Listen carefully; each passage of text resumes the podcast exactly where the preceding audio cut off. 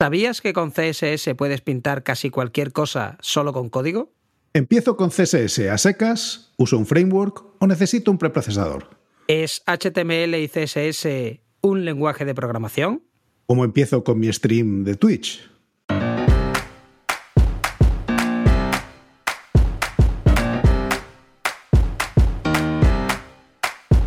Bienvenidos a Unicode U00D1 el podcast para desarrolladores móviles y no tan móviles patrocinado por Realm MongoDB. Yo soy Diego Freniche. Y yo soy Jorge Ortiz.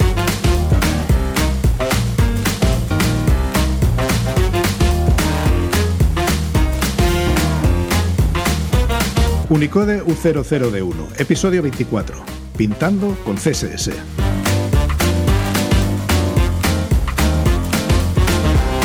Hola, Bienvenidas y bienvenidos a un nuevo episodio de Unicode U00D1. Hoy tenemos como invitado a Mans. Mans es desarrollador web, streamer de código y divulgador informático.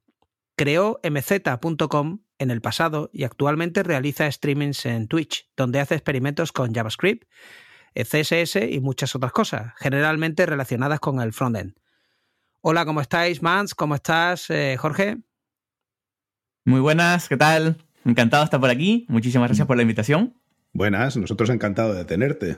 Eh, hoy vamos a ver un lado distinto de la programación, una muchísimo más visual, eh, porque tienes a un montón de seguidores que, que yo creo, por lo menos mi sensación personal fue la primera vez ves esto y dices, no, no va a ser capaz de hacer esto con CSS. Sí, yo, me, yo, me, eh, declaro, yo me declaro fan incondicional de, de Mans y de los eh, streams de CSS, ¿no?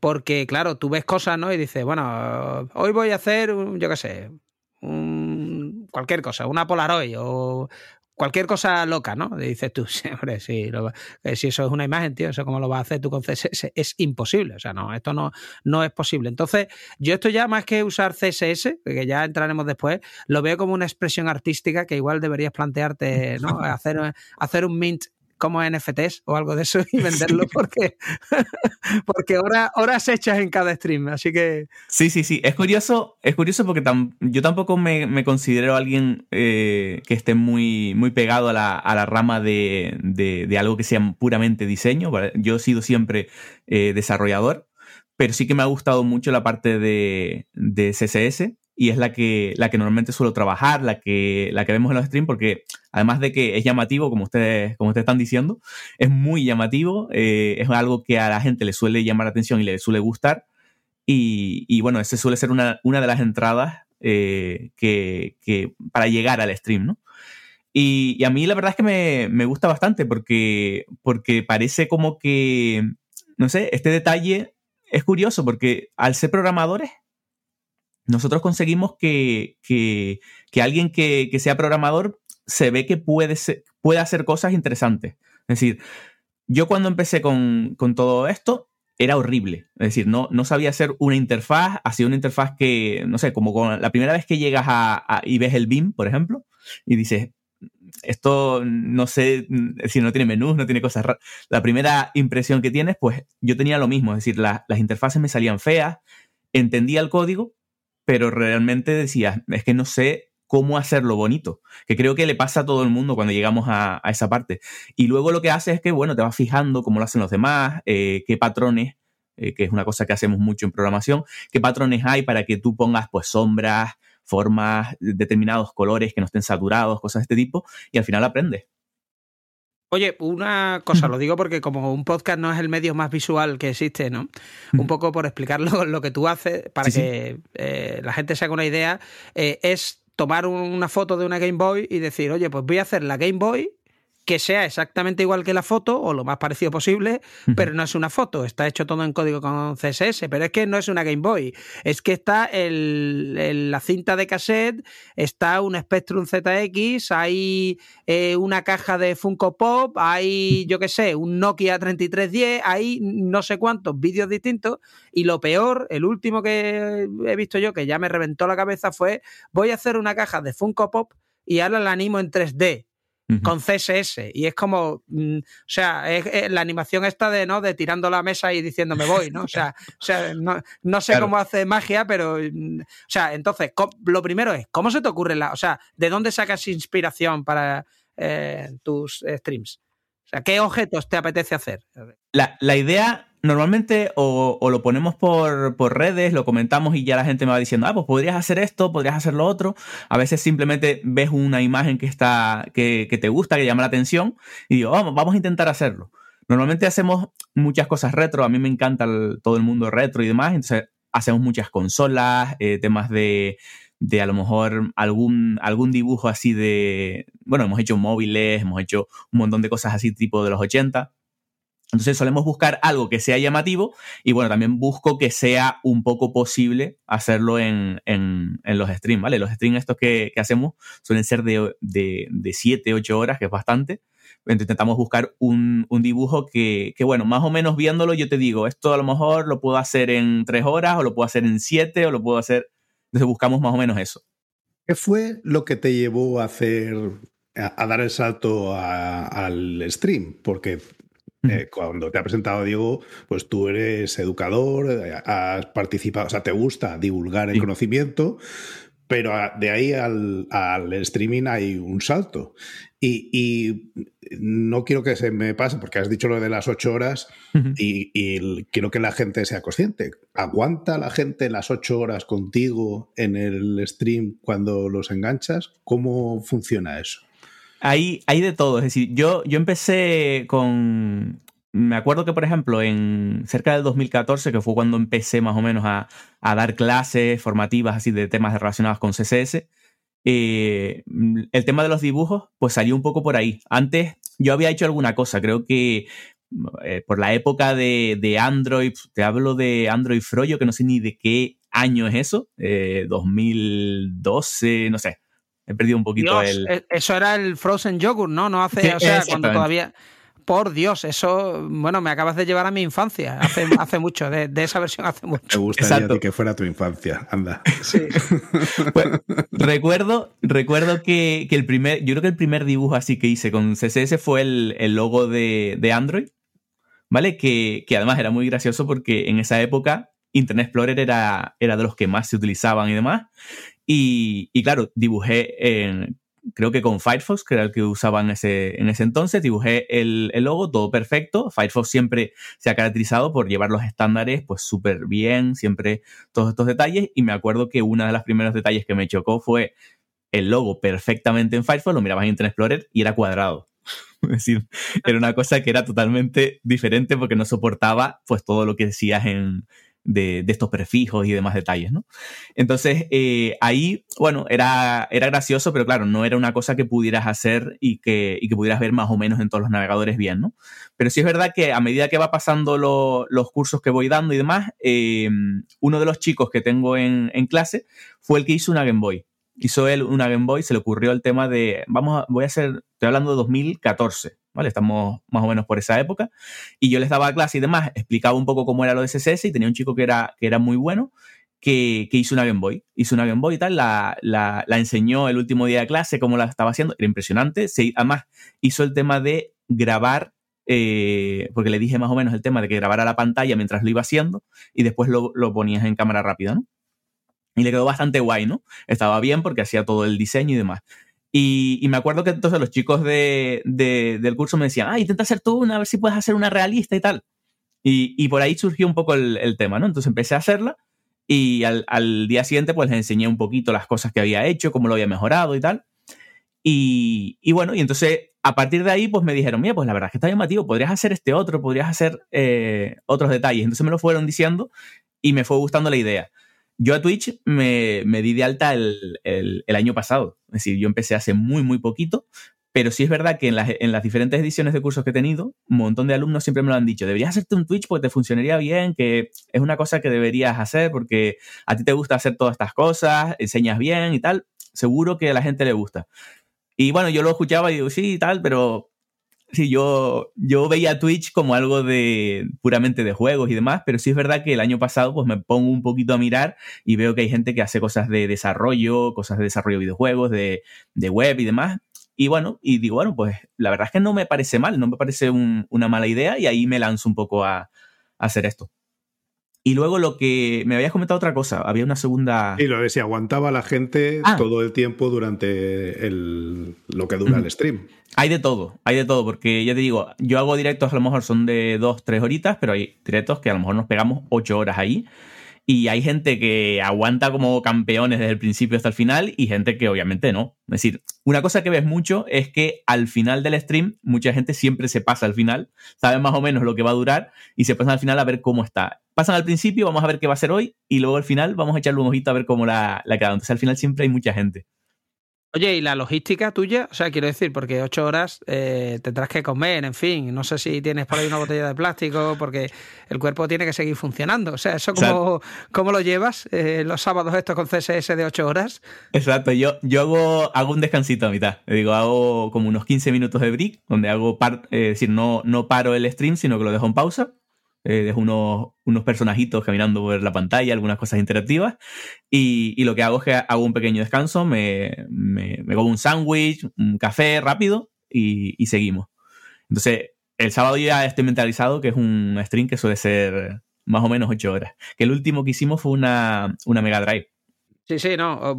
Pero ahora yo voy a entrar ya en la parte de CSS, CSS, ¿vale? Entonces, lo primero sería, yo quiero hacer frontend. ¿De verdad me hace falta el CSS o yo puedo tirar para adelante sin tener ni idea absoluta de, CSS? O, ya con todos los frameworks que hay y todas las cosas que hay que te lo hacen todo, como yo qué sé, React, Vue y todas estas cosas, ya todo me lo hace todo y yo no necesito aprender lo que son las bases del CSS. ¿Tú recomendarías aprender lo que es CSS a pelo o no? Para mí hay dos vertientes, es decir, al principio eh, tenemos dos, caminos fáciles, rápidos que vemos, es usar un framework y usar lo que es CSS nativo. ¿Vale? Es decir, los dos caminos que vemos. Luego hay variaciones, que si uso preprocesadores, librerías, etcétera, etcétera, ¿no? Pero hay dos caminos claros que es utilizo un framework que hace el trabajo por mí y uso eh, CSS nativo, donde yo ya eh, hago cosas más específicas. ¿Qué ocurre? Depende de lo que quieras hacer.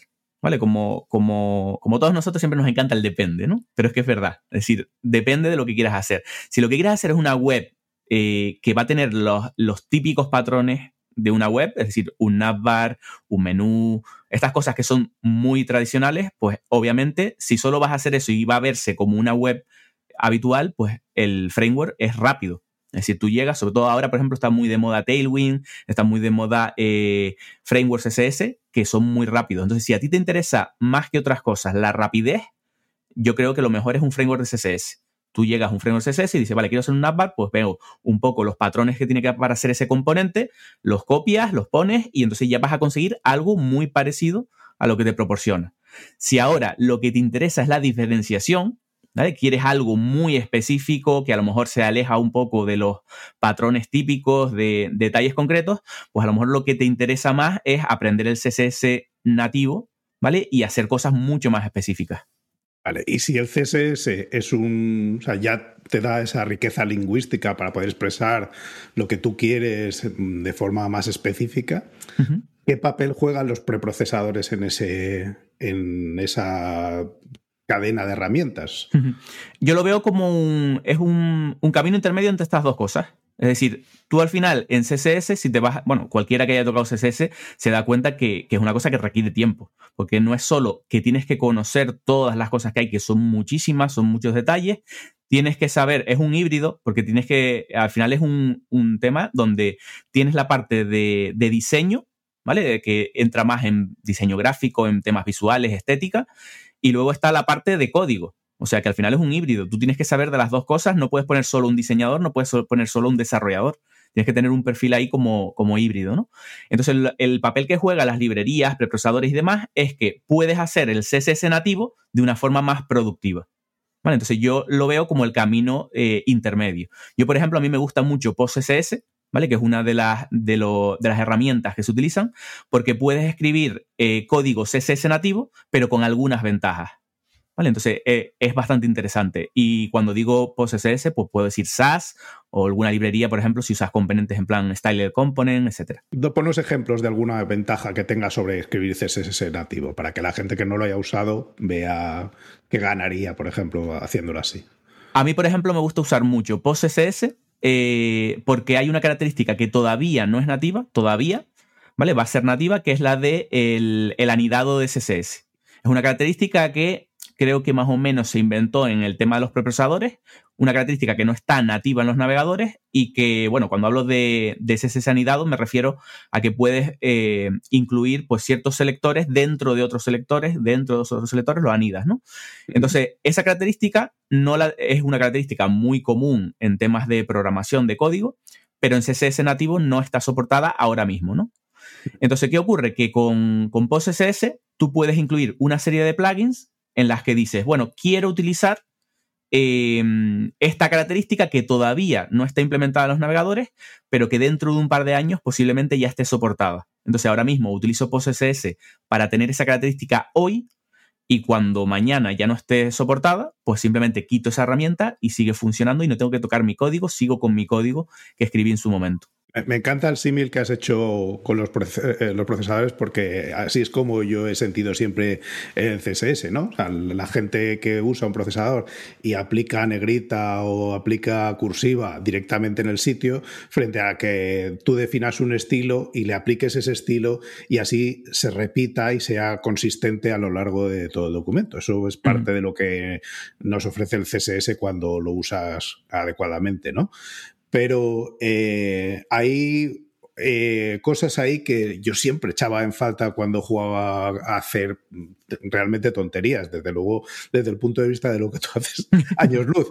Pero eh, siempre echaba en falta, por ejemplo, el definir los colores eh, de forma única con una variable y que eso se pudiera trasladar. No sé si por fin ya lo han añadido, pero y yo la razón por la que usé alguna vez un procesador de estos, un prepro, era porque no, encontraba la forma, a lo mejor existe y es simplemente torpeza mía, eh, de decir, esta variable es el color principal, el primario, este es el, el, secundario y aquí el de contraste y donde yo te diga primario tú me pones este color con este, eh, esta resolución hexadecimal.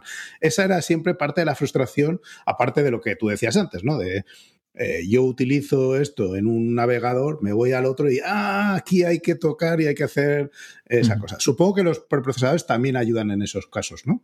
Sí, eh, no es ninguna tontería lo que, lo que dices, porque realmente yo creo que cualquiera que se haya metido con preprocesadores le ha pasado eso. Yo me acuerdo que la primera vez que toqué un preprocesador fue precisamente por eso. Quería, eh, claro, soy desarrollador, llego a, la parte de CSS, quiero variables. Es una cosa que para mí, en mi día a día, eh, es necesario. Entonces yo creo que todo el mundo que empezó a utilizar un preprocesador hace ya algún tiempo, lo utilizaba pues prácticamente por eso, el, el hecho de tener variables. Hoy en día ya tenemos variables en CSS, ¿vale? Son un poquito diferentes del, concepto de, variables de programación. De hecho, se llaman CSS Custom Properties, ¿vale? Que es, pero es el concepto de variables, ¿no? Tiene algunos detallitos que están muy chulos, que por ejemplo tiene el concepto de ámbito de programación, lo tienes también en el navegador. O sea, puedes definir variables dependiendo del DOM.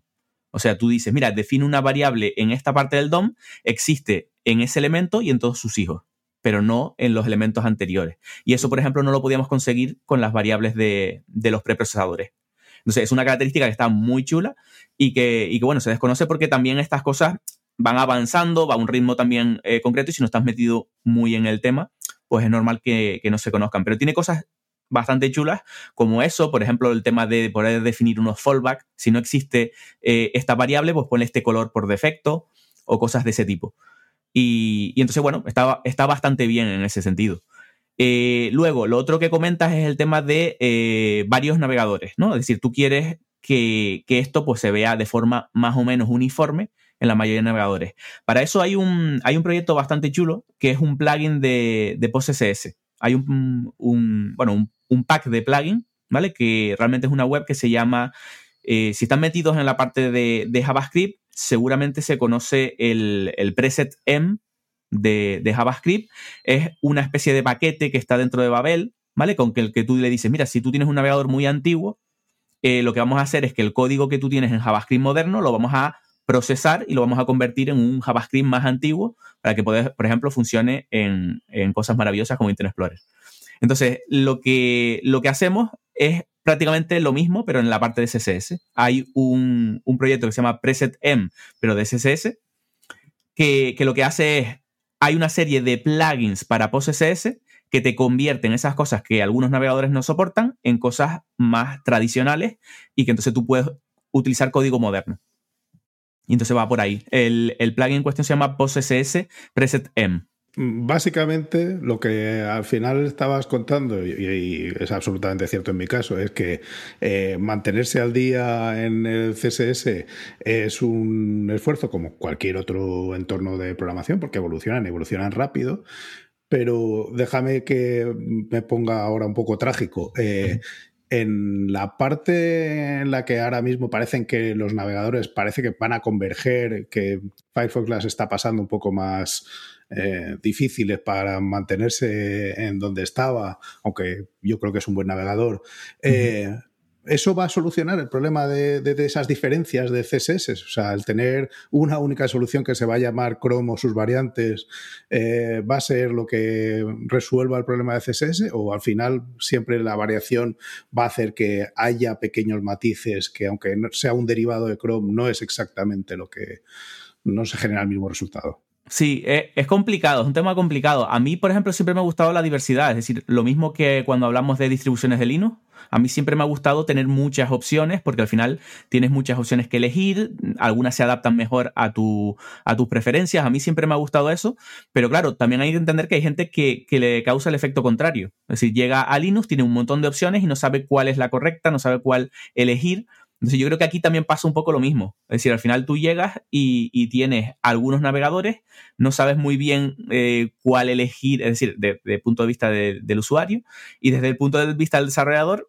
tiene que estar pendiente de ciertos, eh, ciertos desarrollos. Esto siempre encaja, encaja muy raro en el mundo de los desarrolladores. Yo lo suelo explicar de forma que, digo, eh, lo que ocurre es que estamos acostumbrados a trabajar en un lenguaje que depende de un compilador que nosotros manejamos la versión. Si yo llego en un servidor y tengo una versión de que sea de Node, de PHP, de lo que sea, y si esa versión no me no cuadra con lo que yo quiero hacer, pues cambio la versión y puedo aumentarla, actualizarla y demás. Pero claro, aquí estamos en un ecosistema que el que manda es el navegador. Es decir, y el que manda realmente es la compañía que está detrás del navegador. Entonces, ¿qué ocurre? Que hay un montón de compañías que tienen ciertos navegadores y que tienen unos principios o unas filosofías concretas. Tenemos a Apple detrás de Safari con unas, eh, con unas filosofías concretas, ¿no? Eh, Mozilla detrás de Firefox con otra filosofía, Google detrás de Chrome con otra filosofía. La cosa, lo que está ocurriendo es que Chrome al final, la cantidad de tiempo que ha dedicado al navegador y demás, pues muchos navegadores se están rindiendo a eso. Es decir, ¿qué ocurre? Que lo que hacen es que utilizo un Chromium de, fondo y al final le pongo mi capa de personalización y aprovecho el trabajo que está haciendo ese detalle. Y es una pena porque la verdad yo, yo en el día a día utilizo Chrome porque al final es el que, el que pone las últimas novedades y demás, pero Firefox hay que apoyar ese navegador porque al final hace una serie de trabajos y una serie de, detalles que siempre tiene que, ver con todo el movimiento del open, del open source y todos estos, estos detalles. Entonces es curioso, es algo que no sé muy bien cómo va a quedar en el futuro, pero, pero sí tengo claro que hay que apoyarlo la medida de lo posible a, a Firefox para que haya esa... No volvamos a una época oscura como hubo con Internet Explorer, donde una sola compañía era la que decidía cómo iba evolucionando todo. Estando de acuerdo 100% en que, bueno, tener monopolio, eso va contra el espíritu de, una web abierta, ¿no? Y que utilizar Firefox te hace mejor persona. O sea, yo estoy de acuerdo en eso. Estoy viendo que nos está saliendo un episodio demasiado eh, tranquilo. Estos son aguas tranquilas y yo quiero entrar un poco en polémica. Y mi polémica es: CSS está muy bien, tal, pero hay mucho run run siempre, ¿no? Por, internet de si utilizar HTML y CSS es programar o no. Yo daré mi opinión tras la vuestra, pero eh, ¿qué pensáis? O sea, ¿hacer página web con HTML y CSS es programar, sí o no? ¿Cómo lo veis? Ese es un tema, es un tema candente, ¿no? Em, yo, a ver, explico cómo, qué es lo que opino. Es decir, al final está claro que no, es decir, el lenguaje de programación es el, los lenguajes que conocemos, por ejemplo, JavaScript. Cuando hablamos de JavaScript, hablamos de un lenguaje de programación. Cuando hablamos de HTML, lenguaje de marcas. Cuando hablamos de CSS, lenguaje de estilo. Al final, cada uno tiene su, eh, su sector, ¿no? Yo el problema que veo normalmente es cuando la gente utiliza eh, cosas como HTML o CSS, no es un lenguaje de programación porque lo que quieren hacer es ponerlo por debajo, infravalorarlo. Entonces, yo, por ejemplo, estoy en contra de eso. Vale, es verdad que, que no es un lenguaje de programación, pero lo que destaco es esa parte. Si a mí no me gusta que la gente utilice ese concepto, ese mantra, simplemente para decir que, es una cosa que, bueno, que es más fácil, que es una cosa que, cuando yo considero que hay un detalle muy importante, que es que yo creo que la programación, yo creo que nadie eh, en su sano juicio eh, llega al tema de la programación y dice, bueno, yo esto mm, no hace falta que lo aprenda. Yo escribo un poquito de código y tal, y para adelante. Es decir, la mayoría de la gente dice, no, programación hay que aprenderlo bien, hay que entender los detalles y demás. Sin embargo, la parte de HTML y CSS sí que ocurre. Sí que ocurre eso. Es decir, hay mucha gente que, bueno, yo copio aquí alguna cosa, esto funciona, para adelante. Entonces, y yo lo que suelo decir es que normalmente para, para el tema de la programación, te cuesta mucho tiempo entenderlo, pero al final llegas a un punto en el que conoces bien ese, el lenguaje que sea o la programación en general y puedes avanzar. Sin embargo, en la parte de HTML y CSS, creo que hay un punto que juega en su contra, que es que en muy poquito tiempo tú crees que, que ya dominas eso. Porque, claro, tú empiezas a aprender el, y lo digo porque me ha pasado a mí, es decir, cuando yo aprendí esto, estas tecnologías, mm, me pasó, es decir, yo aprendí un poquito al principio, vi los detalles que se hacían y digo, vale, con un poquito que aprendí yo ya sé esta parte. Porque tiene esa percepción de que te da, vale, tú has hecho esto, lo, lo ves, aparece visualmente, funciona bien, pero que luego hay una serie de conceptos que no se tienen en cuenta, como por ejemplo, eh, no es solo escribir el código y te funciona el navegador, sino tiene que estar soportado pues en varios navegadores, tienes que cuidar el SEO, tienes que cuidar la accesibilidad, temas de usabilidad, temas de eh, estéticos de diseño y toda esa parte eh, a veces es subjetiva, no es una cosa, no es una cosa de ciencia pura que digas esto está bien y ya está, sino son, hay muchos matices ahí, ¿no? Entonces yo creo que eso juega un poco en contra y hace que, que, al final creo que dominar la parte de HTML y CSS es mucho más complicado, o al menos lleva un poco más de tiempo que la parte de programación, y, no se visualiza tan fácil. Entonces, por eso yo, yo pienso, pienso esa parte. Y volviendo un poco al tema de, de, si es un lenguaje de programación o no, hay un detalle que a mí me gusta mucho porque hay un artículo que escribieron donde hicieron, se supone que para demostrar si algo es un lenguaje de programación o no, hay un, un concepto de autómatas y demás que si consigues emularlo, puedes demostrar formalmente que es un, es un lenguaje de programación. Pues hay un estudio, no me acuerdo de quién era, que habían hecho un autómata, no me acuerdo, 101, no, no recuerdo el nombre que era, pero habían hecho uno en el que utilizando HTML, CSS y la interacción del usuario, importante, ¿vale? Esas tres cosas, podían emular un autómata de este tipo. Entonces, concluyeron un poco que al final, si utilizas esas tres cosas, y es importante que es, no es solo HTML por sí solo, CSS por sí solo, sino esas dos cosas y la interacción del usuario, puedes llegar a emular ese, ese autómata y por lo tanto podría considerarse como un lenguaje de programación. Pero claro, ahí utilizan algunos conceptos que es, por ejemplo, eh, el gran límite que tiene HTML y CSS es que no, tiene, no puedes guardar estado. Entonces lo que hacen es, por ejemplo, utilizan un checkbox, ¿vale? El típico checkbox, tú puedes marcarlo y desmarcarlo con la interacción del usuario, puedes marcar y desmarcar esa casilla y entonces puedes guardar un estado. Entonces aprovechan eso para emularlo. Obviamente no es un lenguaje de programación por sí solo, pero sí es verdad que puedes conseguir cosas bastante potentes.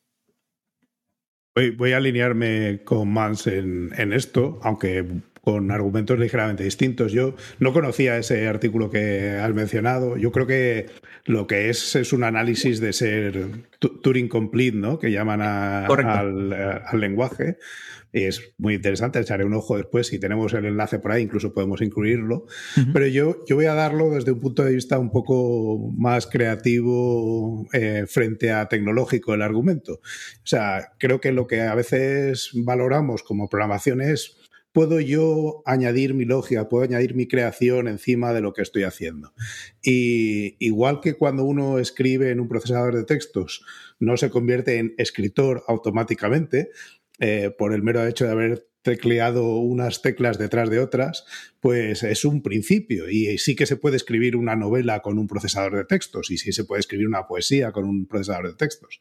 Entonces, hay mucha parte de esa interacción que HTML eh, y CSS permiten y que permiten ser expresivas y son necesarias para un resultado final que de otra forma es manifiestamente pobre. Y solo hay que ver las webs de los años 90 al principio para darse cuenta de que eso no era una buena interfaz para utilizar, o las que ya hago yo hoy en día, no hace falta ir tampoco tan lejos. Eh, el, caso es que esa expresividad te la da, yo creo, el, poder eh, tener ese lenguaje y el poder conseguir eh, esa riqueza visual de interfaz de usuario con todos esos matices que, tú estabas exponiendo más. Eh, yo por entrar ya, ¿no? Al final, eh, tras escuchar vuestras opiniones, voy a decir que yo considero que sí, porque el problema de todas estas cosas es que hay mucho tecnobro, ¿no? Que inmediatamente, pues, eh, si yo soy programador en C, bueno, pues eh, lo auténtico es trabajar con punteros y tal. Y claro, eh, esto era, había por ahí, ¿no? Como una jerarquía de que el programador de C se reía del de Java, el de C se reía del de C, el de ensamblador se reía de, ¿no? De, y así iban todos, ¿no? Entonces, yo creo que el problema viene de que cuando uno aprende a programar, tú aprendes a programar siempre dándole tú las órdenes al ordenador. Entonces tú lo que le das es, eh, pues sigue el paso 1, el 2, el 3, el 4, ¿no? Entonces tú aprendes a programar indicándole al ordenador qué quieres que haga. Y tienes como control completo sobre los pasos que tiene que seguir el ordenador.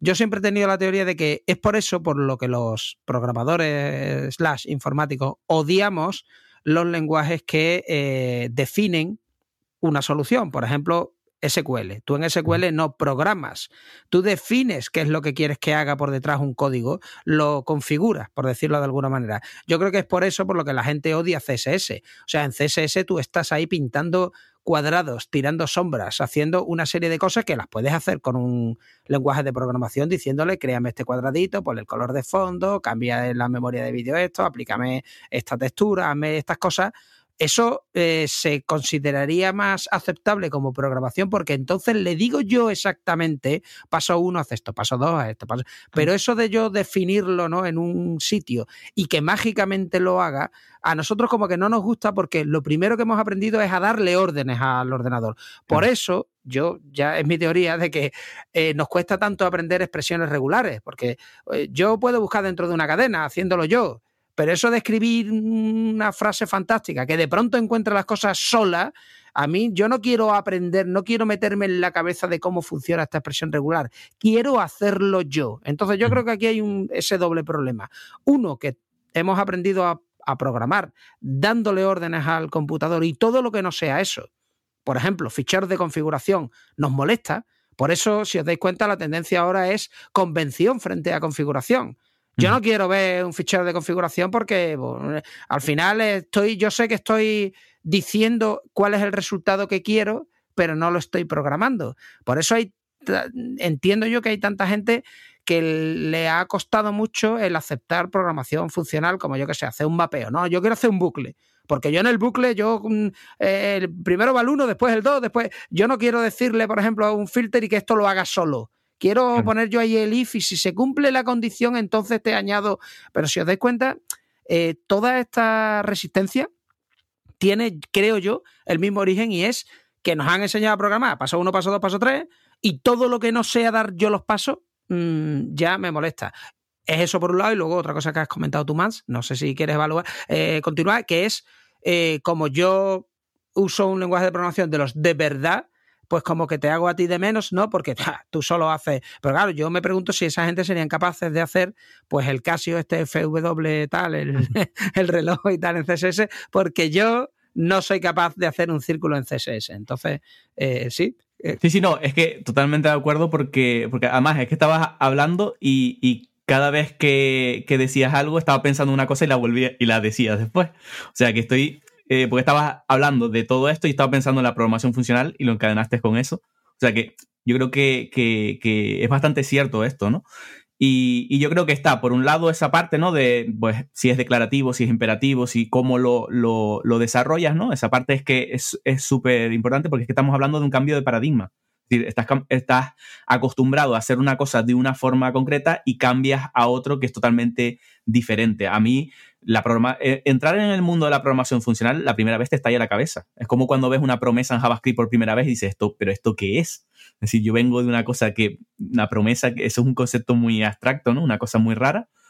Y, creo que a todo el mundo le ha pasado a lo mejor cuando llega por primera vez. Yo, yo dudo mucho que haya una persona que ya haya llegado a las promesas por primera vez y lo haya entendido la primera y haya dicho, ah, perfecto. Entonces, lo Problema de contexto, ¿eh? O sea, porque tenemos políticos que nos han dicho que nos hacían promesas y entonces eh, nos cuesta mucho entender que se van a cumplir, ¿sabes? Exacto, ¿no?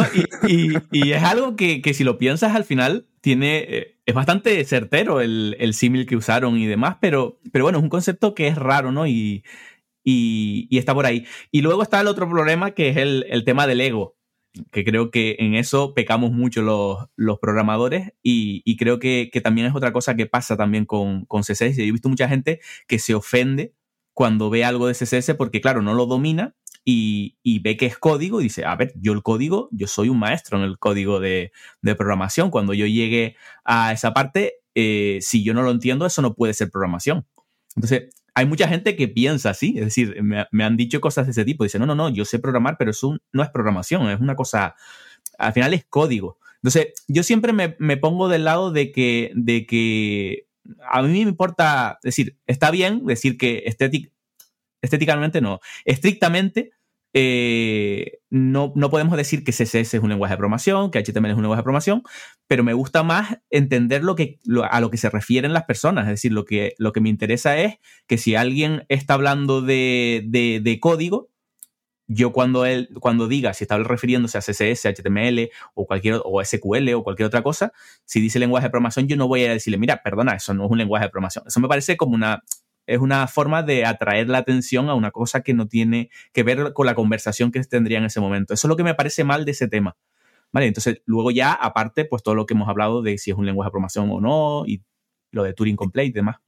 Incluso en el ámbito de lenguajes de programación de los de pelo pecho, eh, existe eh, claramente eh, lo que se llama lenguajes de propósito específico, los DSLs, que no pueden hacer todas las cosas que hace un lenguaje, pero que están destinados. Hace poco tuvimos el placer de tener a Nelson con nosotros hablando de Gradle y de los DSLs que se utilizan para describir cómo construyes una aplicación.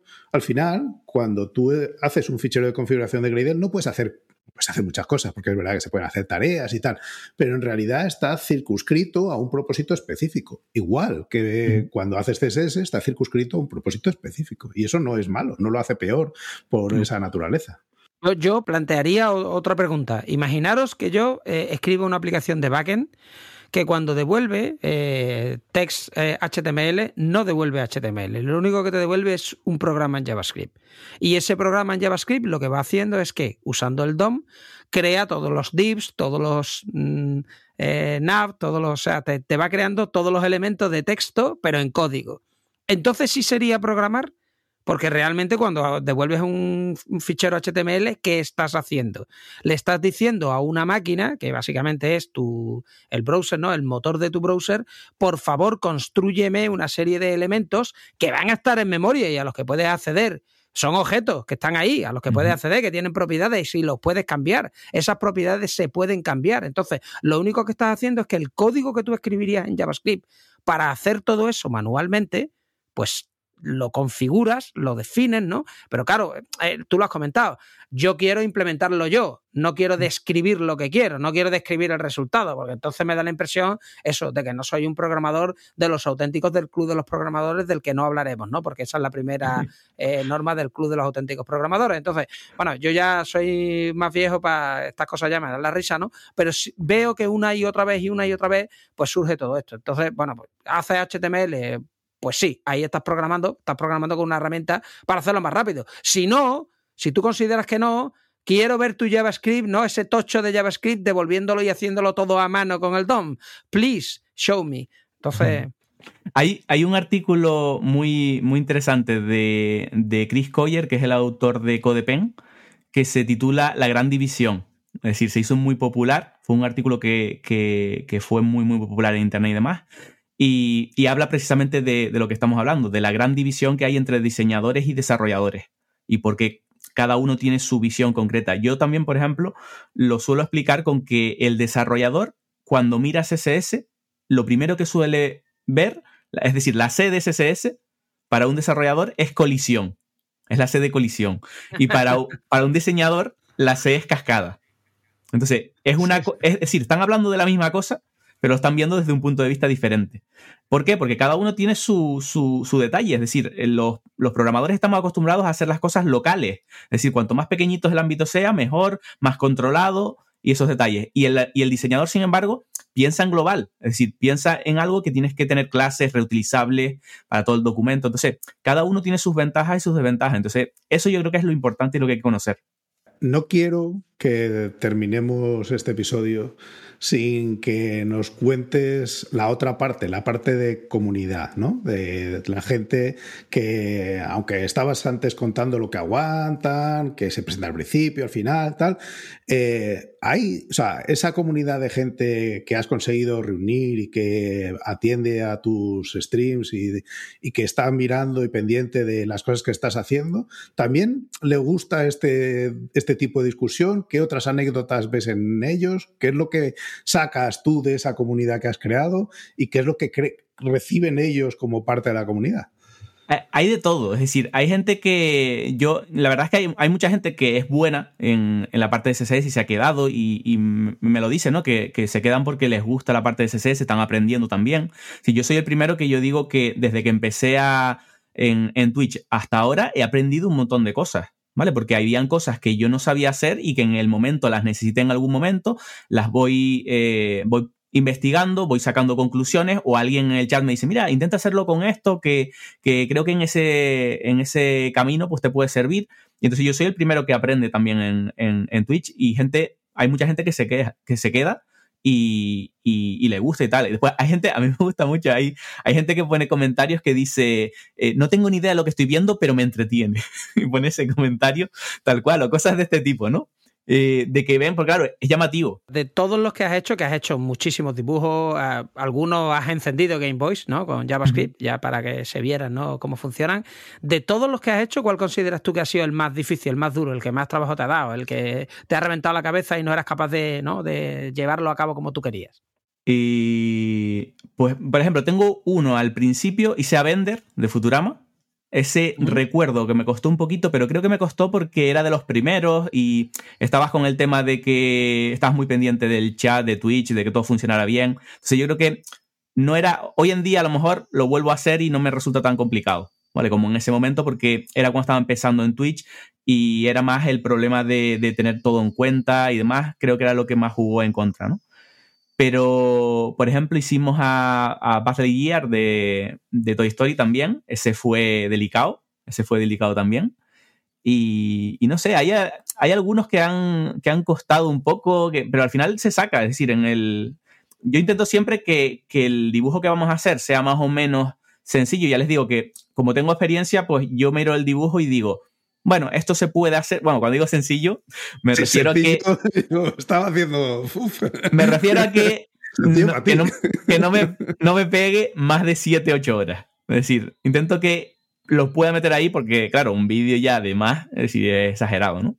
Entonces estoy intentando siempre que, de hecho, si, si, si miran los vídeos, es que en muchos directos los termino siempre en 7, 8 horas clavadas. Entonces al final siempre es que vas buscando, vas dándole vueltas y dices, bueno, pues este lo, lo cambio un poquito y tal. Y últimamente estoy haciendo muchos en 3D porque llaman mucho la atención. Porque mucha gente, eh, claro, es que realmente mucha gente es que ni siquiera tiene en cuenta que se pueden hacer cosas en 3D en, la parte de, de CSS y es muy llamativo. Y yo, yo esa parte no la sabía. Oye, entonces tú le, recomendarías a un tío como Diego que se apuntara, hiciera Twitch y, diera eh, sesiones de programación. ¿Cuánto hay que preparar antes de eso? Eh, ¿Cuántas partes me reservo solo el tiempo? Y sí, lo he, o sea, funciona toda la parte técnica, ¿no? Pero ¿cuánto, ¿cuánta preparación requiere? La, parte más eh, imprescindible, por decirlo así, eh, ya la tienen cubierta, que es la de los micros. ¿Vale? Es decir, yo lo que le recomiendo a cualquiera que se quiera meter en el mundo de Twitch es que lo haga cuanto antes. ¿Vale? Porque lo que suele pasar en Twitch es que no, porque me faltan los focos, me faltan las luces, me falta eh, una buena cámara, me falta un buen ordenador, me falta. Lo que necesitas para, para Twitch es micro, que se te escuche bien, porque si tienes un micro malo, es duro. ¿Vale? Es decir, un micro que se escuche más o menos bien. Eh, hay gente incluso que lo hace sin webcam, comparte pantalla solo. Es decir, empezar puedes empezar de como, como prefieras. Pero micro. Eh, la parte de OBS sé que puede eh, ser un limitante para, gente que a lo mejor no conozca mucho. Hay otra versión que es Twitch Studio, que creo que es un programa específico. Yo no lo he probado, pero dicen que es mucho más sencillo que OBS y para empezar igual está bien. Vale, lo digo por si hay alguien que OBS se le hace un mundo y demás, que tampoco es muy complicado, pero sé que tiene muchas opciones y puede ser un poco duro al principio, ¿no? Eh, entonces, si tiene mucho problema, Twitch Studio, si no, pues va a, OBS. Y, y luego el resto es empezar, buscarse un par de gente que esté por el canal, porque también lo que puede ser duro es empezar con, con cero viewers o dos viewers, que estás hablando la cámara, y, puede ser un poco complicado. Entonces sí sería guay. Yo al principio lo que hice fue, hablé con un par de gente y entraron y estaban ahí un ratito hablando y tal, y poco a poco ya se va uniendo la gente.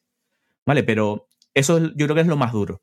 Y no eh, intentar que esté todo perfecto, porque es una cosa que yo llevo un, casi un año ya y todavía me falta un montón de cosas por pulir. Twitch es gigante, tiene un montón de cosas de gamification, de que van ampliando detalles, tiene los emotes, que tiene un montón de historias. Entonces, no intentar controlarlo todo desde el principio, sino directamente ir, ir probando, ir viendo cómo, cómo va saliendo y ir corrigiendo cosas a medida que vas eh, avanzando. Porque además es que si intentas controlarlo todo, te lo vas a alargar, alargar, porque a mí me pasó al principio. Yo, no, es que todavía los focos, es que esto, lo otro, y al final lo vas alargando, alargando y nunca lo hace.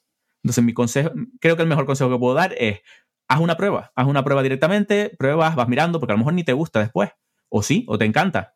Entonces, lo primero, hacer un stream que tengas el programa, eh, micro y ganas de contar algo. Estupendo. Eh, yo creo que hoy hemos llegado ¿no? hasta aquí, eh, el final del episodio. Una petición, eh, que es que no hay hecho un Amstrad CPC, y eso es imperdonable porque hay hecho ZX Spectrum. Yo, yo creo que eso te daría bastante juego. Además, creo que es más sencillito el equipo.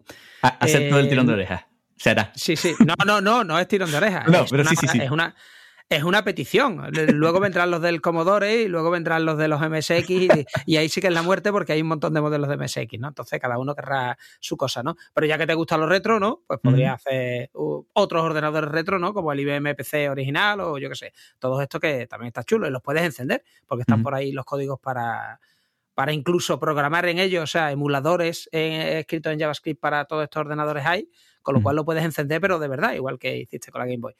Mm, un placer, como siempre, y hoy voy a despedir yo. Así que muchas gracias por haber venido, Mans. Muchas gracias, Jorge. Muchas gracias, sí. Y ya sabes que hasta siempre. Gracias a ustedes por, invitarme y encantadísimo, encantadísimo estar aquí. Hasta luego. Chao.